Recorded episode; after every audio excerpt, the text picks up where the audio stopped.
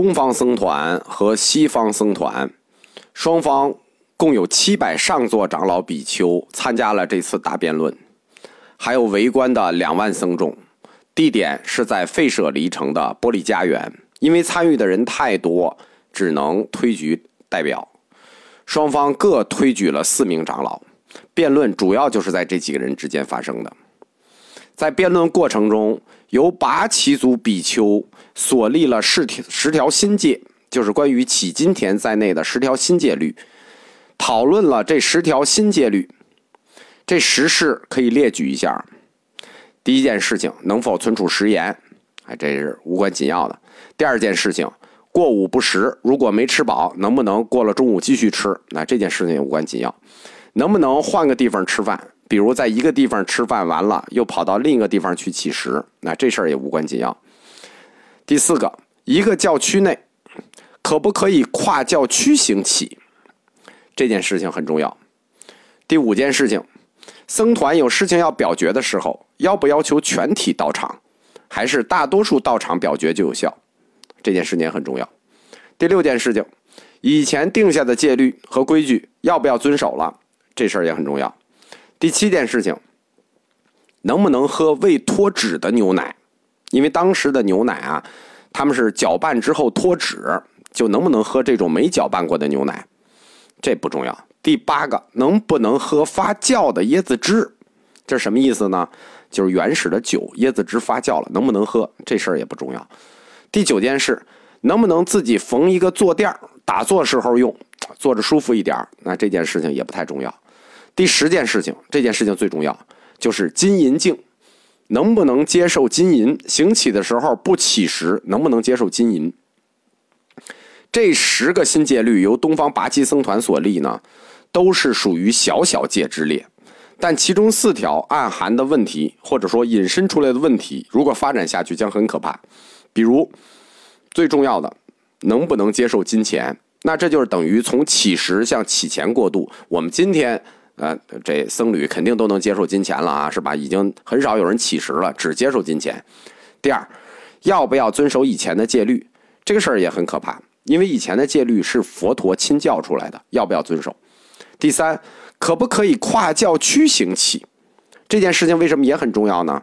现在也有这种情况，就是你这个教区的长老很有很有名望，当你跨教区去行乞的时候，那那个教区的人就都捐给你你这个有名望的长老了。那那个教区的人怎么吃饭？这件事也很重要。还有一个就是议事的时候是否部分出席就有效？这件事情为什么重要呢？这涉及到一个。僧团的民主表决过程，实际上它就是一个，呃，僧家决策过程。我们在这个季老的那课里头曾经讲过，就是什么叫破僧，这涉及到破僧的问题。如果这四方面听从许可了，它发展下去会对僧团的发展影响极大。当时东方部和西方部进行辩论，代表西方部的是上座离婆多，代表东方部的是上座萨婆迦。最后经过讨论之后，双方的上座长老确定实事非法，违背佛陀所定教律，这样就代表了七百比丘，这七百比丘东西方都有，共同判定了实事非法。通过判定实事非法，洗净了律藏，这是七百集结的一大成果。但是上座部和大众部最初的分裂就出现了，因为。他们辩论的这个地方是东方费舍离国王，他本身是优婆塞，就是他是个男居士，他是支持大众部的，因为他了解当地情况啊，工商业是呃城市哪儿乞食去，给点钱很正常，所以国王就将西方上座比丘，也包括当时判定实施非法的东方上座比丘，同时予以了驱除，由此。上座部与大众部比丘这最初的分裂就带上了地域色彩。我们说过啊，呃，西方这个本身就比较保守，原来婆罗门教地区，东方本来就比较自由，这样就使这次分界形成了地域矛盾。早期部派佛教形成就形成部派的重要原因，或者说根本原因，其实就是戒律问题，就是这实事非法。一般将这次分裂视为部派佛教根本分裂出现，由此形成了上座系与大众系两派。当然了，这是南传经典里的认为，北传认为是有另一件事。关于结集这件事情，共同承认或者佛教各部派共同认可的只有两次，也是最重要的两次，就是五百人结集，王舍城结集，经律论三藏；还有七百人结集，就是废舍离城结集，这就是第二次，就是洗清律藏，宣布实事非法，这是两次最重要的。其余以后的结集都属于各部派自己的记载，那。我们说，只有传说性质，不具信史性质。关于结集，什么时候需要结集呢？在印度佛教史上，一旦对佛陀言教，或者说佛陀的说教，就是经书部分啊，这是佛陀说教的，肯定都是经，或者是戒律，或者是义理，就是关于对这个经书的解释，或者是戒律，他们得到的共许遭到了破坏。出现了不可调和和影响广泛的争论的时候，那就是教争经书的叫教争，律争戒律的，或者理争就是这个论藏的，那就会引发结集。但是结集的条件是非常严格的，很不容易实现。这就是为什么公认的结集只有两次，因为一个结集至少要需要三个方面的条件：结集者的资格，结集者的数量。结集者的代表性，具体而言，一般是要求有圣者参与，阿罗汉也好呀，呃，非常有名的这个大师也好呀，不光要有圣者参与，而且要有相当数量的圣者参与。你不能说我们这次结集只有一个有名望的大师，这是不可能的。要有圣者，而且要有相当数量的圣者，否则你这次结集就不具有权威性。而这些条件。只有在正法时期才可能完全具备，都是阿罗汉嘛，啊，数量也多。换言之，只有正法时期才可能有真正的结集，或者说佛教里管这叫具足性结集，就圆满的结集。而相法时代与末法时代，如果发生结集，条件都不具足，所以后面的阶级都叫非具足性阶级，因为后面你。要不然胜者不够，要不然没胜者，要不然胜者不够，对吧？它不符合这个标准。印度的集结阶级，它不光是要有参与者标准，它还有这个呃规模性标准。第一种阶级，大规模阶级，也叫大阶级，是代表整个僧团的结集，比如说王舍城结集、废舍离城结集。这样的结集就可以形成三藏，得到佛教全体范围的认可。第二种规模的叫中结集，又叫部派结集，就是各部派它也有一定的规模了，但它不代表全体，它代表自己的部派自行举行结集，代表自己的一系。第三种叫小结集，小结集一般是律师啊、论师啊，他们在收集整理资料。这个准备写经啊，或者写律，或者写论的时候，一种预结集。但是如果他们讨论一致了，直接进入流通了，这种结集就叫小结集。小结集是经常发生的。我们说经律论三藏，经律论三藏，经藏律藏，大家都是熟悉的。佛陀的言教就是经，那优婆离背出来的就是律。我们下面专门介绍一下论藏。所谓论藏。又叫做阿毗达摩藏，或者叫对法藏，是佛弟子去解释经义的结集。论它是具有一种有组织、有体系的、有说理体系、有说理组织的一种把佛教教理系统化的文章。论做阿毗达摩都是佛弟子所做，因此就是说，只有佛弟子做的才叫论。因此，在理论上认为，最初的结集就是我们说第一次结集，不是说经律论三藏吗？认为应该只结集了经和只结集了律，结集论藏的可能性，结集论的可能性非常非常的小。虽然说窟外结集有可能出现，我们说当时更大的可能性是收集了论藏的相关材料。为什么？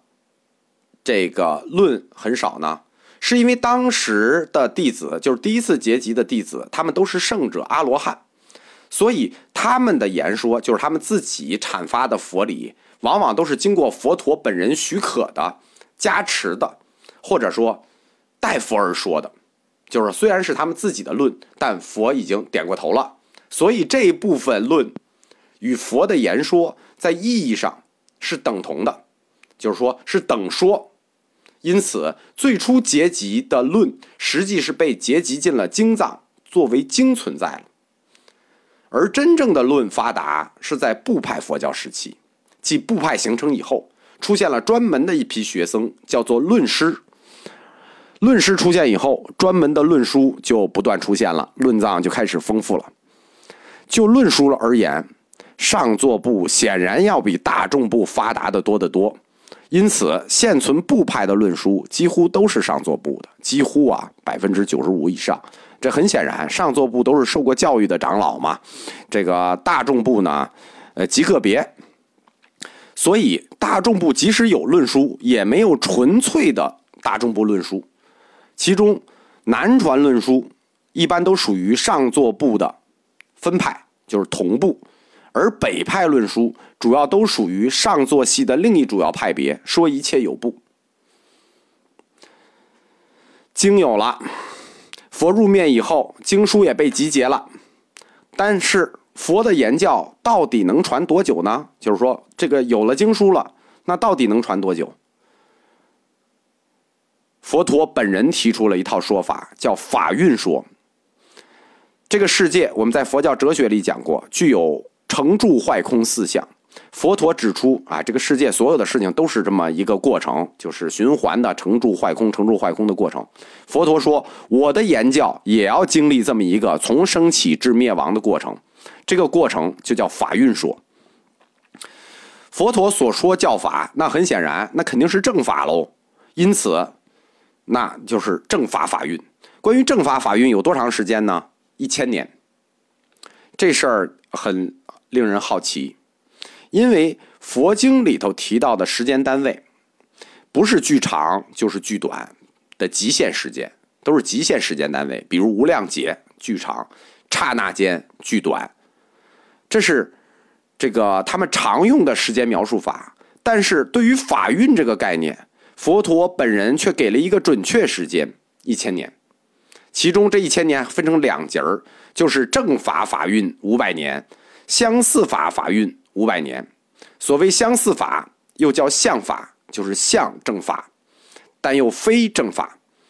正是因为相似佛法的流行，混淆了正法，才导致正法法运的衰败。如果要照这个言教来说，那后期出现的这个。呃，瑜伽行派和这个大乘中观，他们到底是属于正法呢，还属于相似法呢？如果他们要属于正法，那哪一节法是相似法呢？那这个事儿我们就不讨论了。正法五百年以后，又是相法五百年，这就是一千年正法法运。此后就进入末法阶段。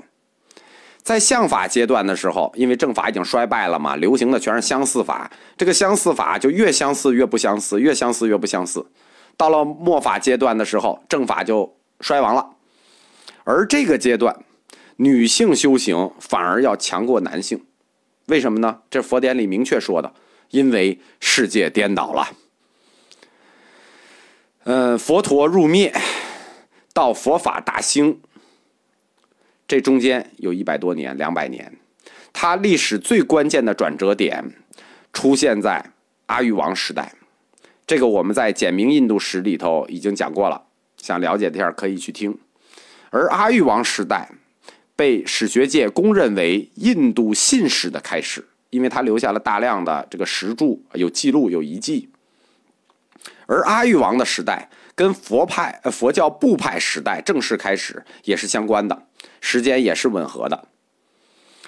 因为部派佛教的根本分裂跟阿育王倚重的佛教领袖有关。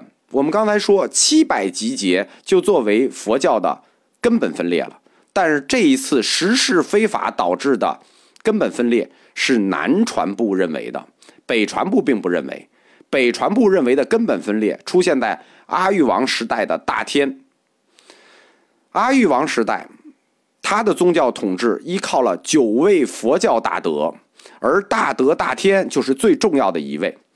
正是大德大天促使阿育王派出了传教团，向四面八方传教，也由此开启了佛教从印度走向世界的脚步。这是大德大天的贡献。我们来说一下什么叫部派佛教吧，这样我们就知道它为什么分裂了。